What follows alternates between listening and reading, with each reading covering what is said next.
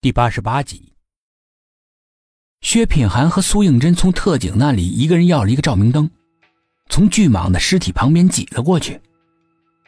越往里走，越觉得阴气森森的，就像走在地狱里一样。路的尽头也是一扇门，不过没有上锁，虚掩着，一推就开。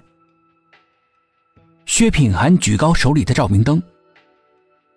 视线里面到处都是森森的白骨，对着苏应真的桌子上堆着一堆人的骷髅，那一对对黑洞洞的眼孔像对准了他们看过来一样，让人心里一寒。骷髅摆放的如此整齐有序，绝对是人为的，但是究竟是谁这么做的？胡校长？薛品涵正在琢磨，一个特警叫道。解剖室里有发现。薛品涵他们三个人交换了狐疑的眼色，难道那个白大褂被捉住了？三个人火速的赶到了解剖室，一进门就看到手术台上赫然躺着一具尸体，白衣白帽白口罩，果然是那个白大褂。薛品涵一个箭步冲上去，迫不及待的揭开了口罩。后面跟过来的苏应真还董一奇忍不住惊叫了一声：“白大褂居然是胡校长，这太出乎他们意料之外了。”薛品涵凝视着那具惨白的尸体，不禁剑眉深锁。胡校长到底是怎么会出现在这里的？又怎么会死在这里？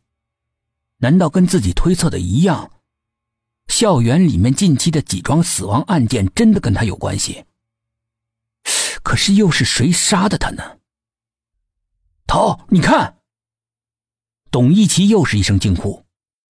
就在薛品涵一愣神之际，胡校长的尸体已经变成了黑色，迅速的腐败下去，就像是死亡了很久的样子。空气中散发着一股难闻的腐臭的味道。怎么会是这样呢？薛品涵小声的自言自语。还记不记得，朱主任曾经说过，胡校长年近六十了。苏应真突然提到这个话题上，薛品涵深知他不会无缘无故的找话说，便默默的等他说下去。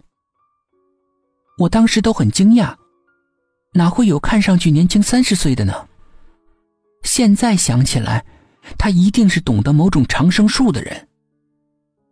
长生术。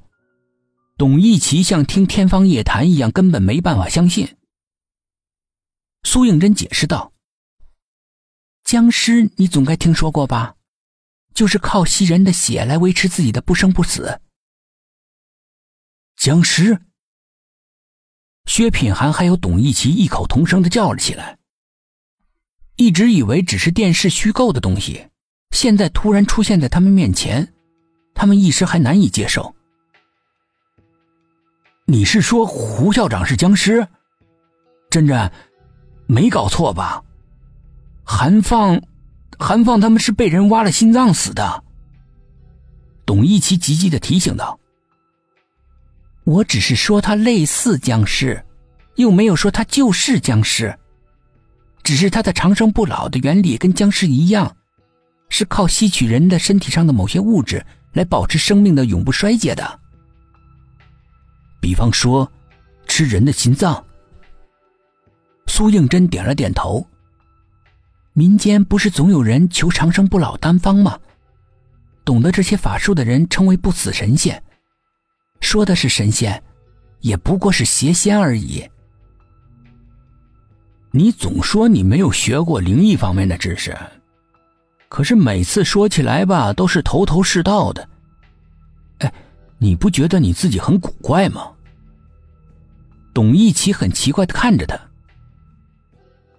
不要问，我真的不清楚。有时候这方面的知识就是那么突然的从脑海中蹦出来。苏应真也是一脸的迷茫。薛品涵一直低着头，不知道在想什么。这个时候，他突然开口道：“你是说邪仙？在陈雨蝶的故乡，不是也听说过邪仙吗？”